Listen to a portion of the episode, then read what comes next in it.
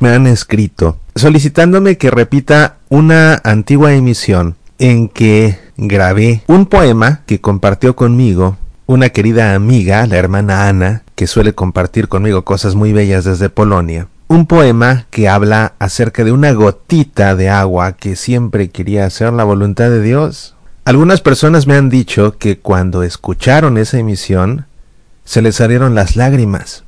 Y no sé, quizás sea que en alguna de esas lágrimas que brotaron venía escondida aquella gotita de agua. Dado que gustó tanto, repito con mucho gusto para ustedes, este romance de la gotita de agua, escrito por una carmelita descalza.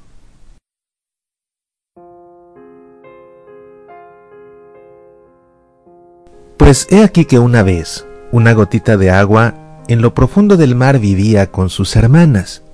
Era feliz la gotita, libre y rápida bogaba por los espacios inmensos del mar de tranquilas aguas, trenzando rayos de sol con blondas de espuma blanca. Qué contenta se sentía, pobre gotita de agua, de ser humilde y pequeña, de vivir allí olvidada, sin que nadie lo supiera, sin que nadie lo notara.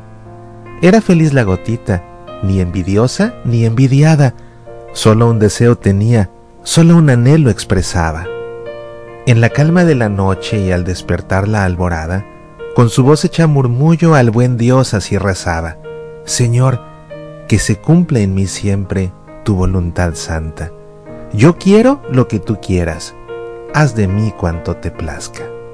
Y escuchando esta oración, Dios sonreía y callaba. Una tarde veraniega durmióse la mar cansada, soñando que era un espejo de fina y de bruñida, un sol de fuego lanzaba sus besos más ardorosos. Era feliz la gotita al sentirse así besada. El sol, con tiernas caricias, la atraía y elevaba hacia él y en un momento transformóla en nube blanda. Se reía la gotita al ver cuán alto volaba, y dichosa repetía su oración acostumbrada. Cúmplase, Señor, en mí siempre tu voluntad santa. Al escucharla el Señor se sonreía y callaba. Mas llegado el crudo invierno, la humilde gota de agua estremecida de frío notó que se congelaba y dejando de ser nube, fue copo de nieve blanca. Era feliz la gotita cuando volando tornaba a la tierra revestida de túnica inmaculada, y en lo más alto de un monte posaba su leve planta. Al verse tan pura y bella, llena de gozo rezaba, Señor, que se cumple en mí siempre tu voluntad santa. Y allá en lo alto del cielo Dios sonreía y callaba y llegó la primavera de mil galas ataviada. Al beso dulce del sol fundióse la nieve blanca, que en arroyo convertida, saltando alegre cantaba al descender de la altura cual hilo de fina plata. Era feliz la gotita, cuánto reía y gozaba cruzando prados y bosques en su acelerada marcha, y a su Dios esta oración suavemente murmuraba, en el cielo y en el mar, en el prado o la montaña, solo deseo, Señor, cumplir tu voluntad santa. Y Dios al verla tan fiel, se sonreía y callaba. Pero un día la gotita contempló aterrorizada la oscura boca de un túnel que engullirla amenazaba. Trató de huir, mas en vano, allí quedó encarcelada, en tenebrosa mazmorra, musitando en su desgracia aquella misma oración que antes dichosa rezaba. Señor, que se cumple en mí siempre tu voluntad santa. En esta noche tan negra, en esta noche tan larga en que me encuentro perdida, tú sabes lo que me aguarda. Yo quiero lo que tú quieras, haz de mí cuanto te plazca. Mirándola complacido, Dios sonreía y callaba. Pasaron días y noches y pasaron las semanas, pasaron lentos los meses y la gota aprisionada en aquel túnel tan triste iba avanzando en su marcha.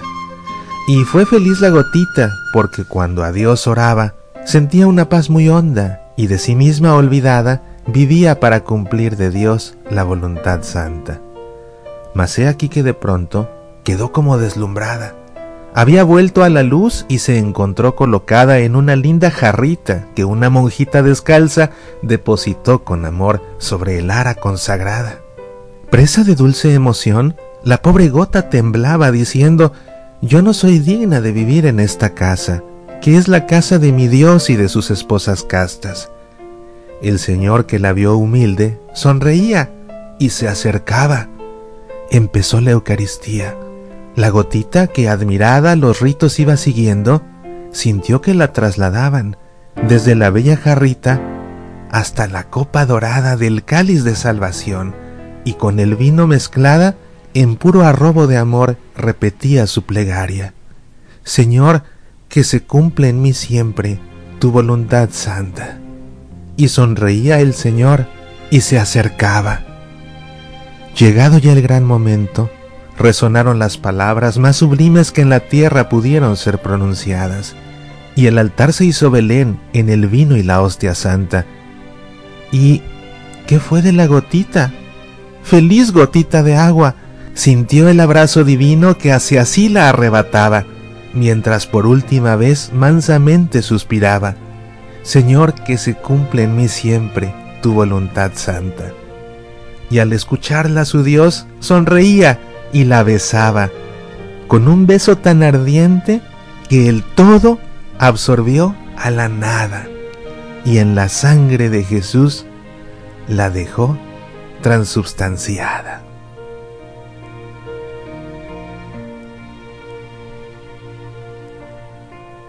Esta es la pequeña historia de una gotita de agua que quiso siempre cumplir de Dios la voluntad santa.